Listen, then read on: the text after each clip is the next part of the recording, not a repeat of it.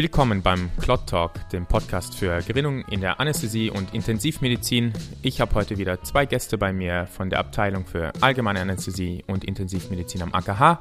Einmal Christoph Dibiasi, Assistenzarzt bei uns und einmal Frau Professor Schaden, Fachärztin bei uns an der Abteilung. Heute geht es um die PTZ, Quick Normotest, viele Namen. 15 Minuten Spannung pur und das Kaninchen ja, genau. Gehirn wird auch noch vorkommen.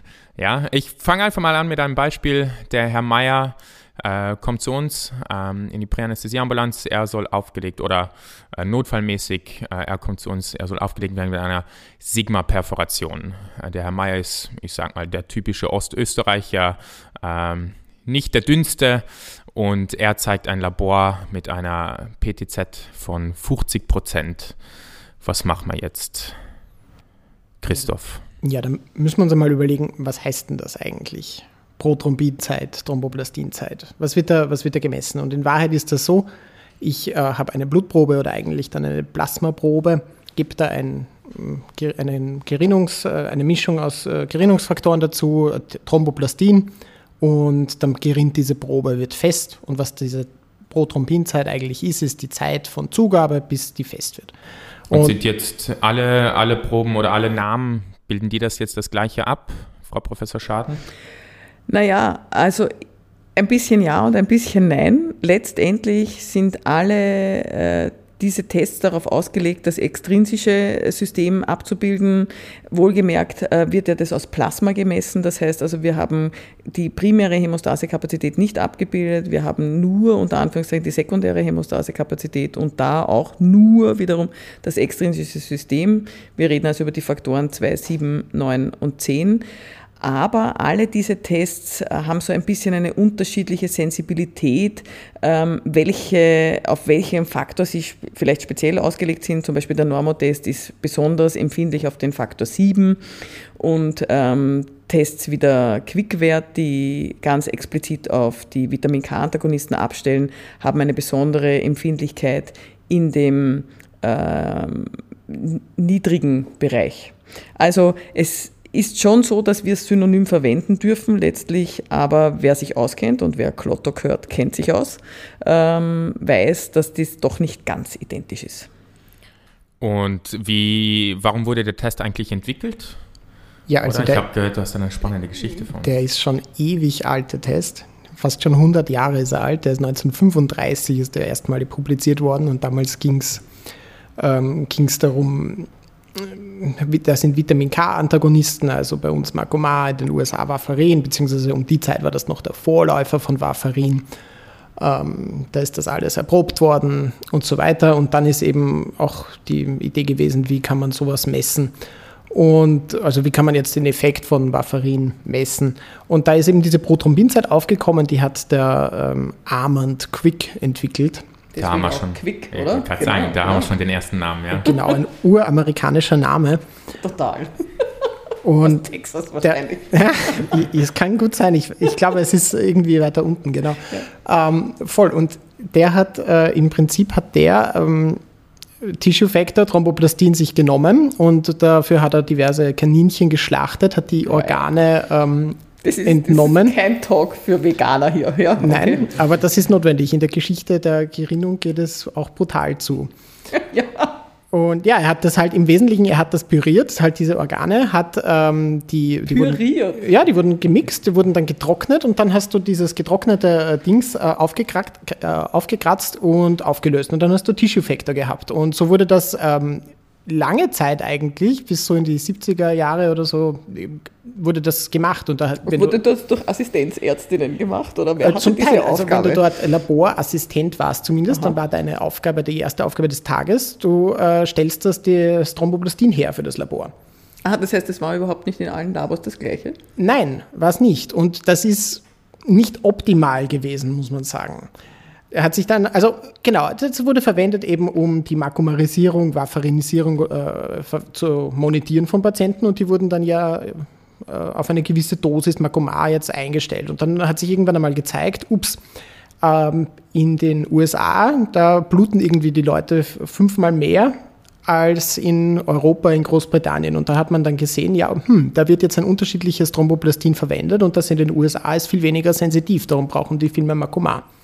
Aha, das heißt aber auch, dass wenn der Brite in die USA reist und sich dort vermessen lässt, dann hat er dann plötzlich einen ganz anderen Wert? War fatal, ja, absolut. Aha, okay. Aber da gibt es ja mittlerweile schon andere Werte. Ja, mittlerweile. Oder? Heutzutage sind wir viel gescheiter. Aber ja, also. Die Weiterentwicklung ist nicht aufzuhalten, na, ja, total. In dem Fall, und da hat man sich gedacht. werden nicht mehr püriert. Nein, die werden nicht. Heutzutage wird das, kann man das ja es ist Also auch vegan möglich, jetzt ein großartiger genau. Fortschritt, wie gesagt. Ja, also letztendlich hat man sich gedacht, ja, tun wir das standardisieren, das ist immer gut. Äh, und dann hat die WHO einen, einen Standard eben entwickelt, ein Standard ähm, Thromboplastin und dann hat man das eben auf das ähm, immer bezogen und das, das ist dann die INR. Und äh, genau, und die INR ist eigentlich eine Variante, wenn man so will, von der Prothrombinzeit, die eben nur aber äh, zu verwenden ist für Patienten, die Makoma oder Vitamin K-Antagonisten nehmen. Also das heißt aber, beim Herrn Meyer schaue ich mir jetzt den INR-Wert an, um den jetzt äh, die Blutungsneigung einzuschätzen, oder wie? Jetzt muss man sich mal den Herrn Meyer anschauen. Jetzt haben wir schon viel über das Labor geredet, aber eigentlich müssen wir mal mit dem Patienten auch reden. Nimmt wir schreiten zum Äußersten. Äh, das ist, ja, es ist immer gewagt. Zu empfehlen, grundsätzlich. Jetzt müssen wir sich einmal anschauen, was nimmt der Herr Meyer für Medikamente? Nimmt der A, Blutgerinnungshemmer, beziehungsweise jetzt konkret, wenn wir über die Prothrombinzeit nehmen, nimmt er ein Makomar? Nein. Da müssen wir uns auch nicht die INR anschauen. Was wir uns äh, in dem Kontext weiter anschauen, also anschauen, ist halt die Protominzeit, die war bei 50 Prozent. 50. Hm. Gut, und jetzt muss man sich überlegen, wird da eben das extrinsische System abgedeckt ähm, und eventuell gibt es da irgendeinen Mangelzustand. Jetzt möchte ich nochmal die Frage stellen, ganz ketzerisch, müssen wir uns das eigentlich überhaupt anschauen bei diesem Patienten? Weil, also Sagt uns das jetzt, weil was interessiert uns? Uns interessiert, wenn wir mit so einem Patienten in den OP fahren, ähm, ob es ein Blutungsproblem, also es interessiert uns allerlei, aber es interessiert uns auch, ob es ein Blutungsproblem geben wird. Sagt uns die BTZ da irgendwas drüber? Christoph, bitte sag, dass du bei uns was anderes gelernt hast.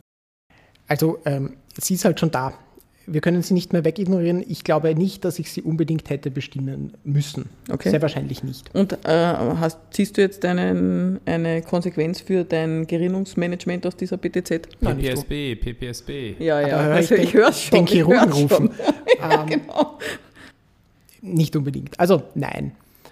Äh, hängt dann davon ab, wie sich entwickelt. Aber was hier sicher ganz falsch ist, ist, dass man jetzt prophylaktisch das korrigiert und äh, Angst hat vor einer Blutung und so. Man muss einfach schauen. Selber, also dieser Test, eine isolierte PTZ von 50, da äh, habe ich jetzt keine Angst, dass der Patient massiv koagulopathisch ist, massiv bluten wird. Wenn es blutet, dann muss man darauf reagieren. Aber es ist, was sicher falsch ist, ist, dass man da prophylaktisch was macht. Was, was siehst du als potenziellen Grund, äh, wenn man sich jetzt den Patienten anschaut? Was könnte der Grund sein? Man könnte mal fragen, so in Richtung Ernährungsgewohnheiten, Alkoholkonsum. Ernährungsgewohnheiten. Ja, genau, richtig. naja, also so.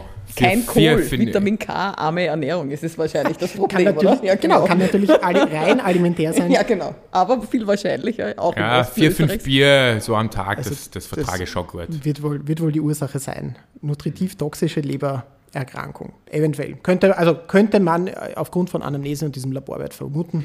Und so betrachtet kann man sagen, ist die, ist die Vermessung der äh, äh, bei uns im AKH heißt es ja TPZ, also Thromboplastinzeit, auch eine gute Idee, oder? Und auch empfohlen, wenn so etwas in der Anamnese äh, beschrieben wird, dass wir dann auch, um die Leberfunktion zu quantifizieren, die DPZ messen. Ich glaube, das ist eine ganz entscheidende Größe.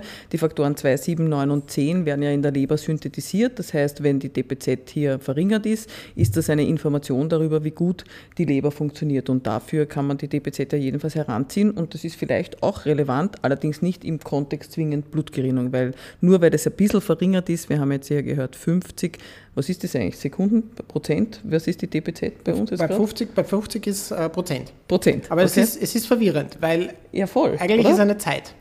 Ja, also ich weiß Aha. auch, dass äh, das wird auch international nicht überall gleich gehandhabt, oder? Ja, voll, ne? aber es wäre ja Fahrt, wenn es einfach wäre. ja, genau. Wir müssen ja die Folge über die sehr spannende PTZ ein bisschen auflockern. Also genau. bitte lockere. Naja, also wie gesagt, das ist eine Zeit. Aber um es komplizierter zu machen, kann man es als Prozent angeben. Und zwar eigentlich ist das dann nur ähm, wie viel, also wenn ich mir vorstelle, ich habe eine Patientenprobe und ich habe ein Normalplasma von gesunden äh, Leuten. Und was mir nicht jetzt, vom Herrn Meier. Nein, nicht vom Herrn Meier, sondern von Leuten ohne Sigma-Perforation. Ähm, und ohne fünf Bier pro Tag. Achso, ja, ja genau. Na, und äh, das gibt mir an, wie viel muss ich jetzt dieses Normalplasma verdünnen, um äh, dieselbe PTZ zu erreichen, also dieselbe PTZ in äh, Sekunden. Und wenn jetzt bei 50 Prozent ist, dann muss ich quasi ein Normalplasma 1 zu 1 auf 50 Prozent verdünnen und dann habe ich dieselbe Gerinnungsverlängerung. Mhm. Okay. So, so einfach ist das.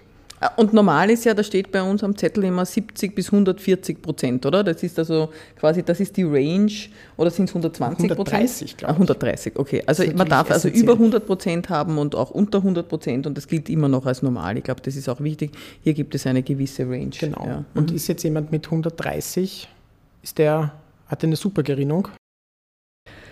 Was ist denn eine super Gerinnung eigentlich? Ja, also ich meine, ich hätte am liebsten eine normale Gerinnung, ganz ehrlich. Aber ich glaube jetzt so, dass man sagt, das ist also überschießend. Ich glaube, dafür ist die BTZ, TPZ, Quick oder whoever nicht validiert. Dass man sagt, also wenn es jetzt besonders viel ist, dass man dann sagt, der Mensch hat ein besonderes Thromboserisiko. So ist es nicht. Ich fasse nochmal ein bisschen zusammen von dem, was wir heute alles beredet haben. Also, wir haben viele Namen ja, auch wenn sie synonym verwendet werden, sie sind an sich nicht genau das gleiche, aber trotzdem werden sie oft synonym verwendet. Es bildet die plasmatische Gerinnung und den extrinsischen Weg ab. Das heißt, die Thrombozyten sind ja eigentlich gar nicht abgebildet. Ja. Und auch es spielt ja überhaupt nicht die Blutungsneigung dar und ist ja auch gar nicht so entwickelt worden, ja. Und vor allem eben diese prophylaktische Gabe, äh, wir schütten jetzt irgendwie was rein, damit wir den Laborwert äh, korrigieren, ist dann nicht der richtige Weg. Ähm, Genau, der INR standardisiert für äh, die Vitamin K-Antagonisten-Einnahme Monitoring und eben als es eignet sich schon äh, dafür, um ähm, die Lebersynthese äh, ähm, zu vermessen und darzustellen. Dafür kann man den Wert schon gut nutzen. Genau. Wollt ihr noch irgendwas dazu hinzufügen? Ich glaube, du hast das gut zusammengefasst. Ich würde gerne das Wichtigste, glaube ich, rund um Laborgerinnungswerte ergänzen, nämlich wir behandeln immer Patientinnen und nicht Laborwerte. Gut, dann äh, sage ich danke für das Gespräch heute und äh, freue mich, die Zuhörer und Zuhörerinnen bei der nächsten Folge wieder einschalten zu sehen. Super. Wir bedanken uns bei unseren Sponsoren, ohne deren finanzielle Unterstützung die Realisation dieses Podcasts nicht möglich gewesen wäre. Das sind CSL Behring, AstraZeneca Österreich, AYO Austria, Biomedica Medizinprodukte, Ecomed, Roche Diagnostics und Novo Nordisk.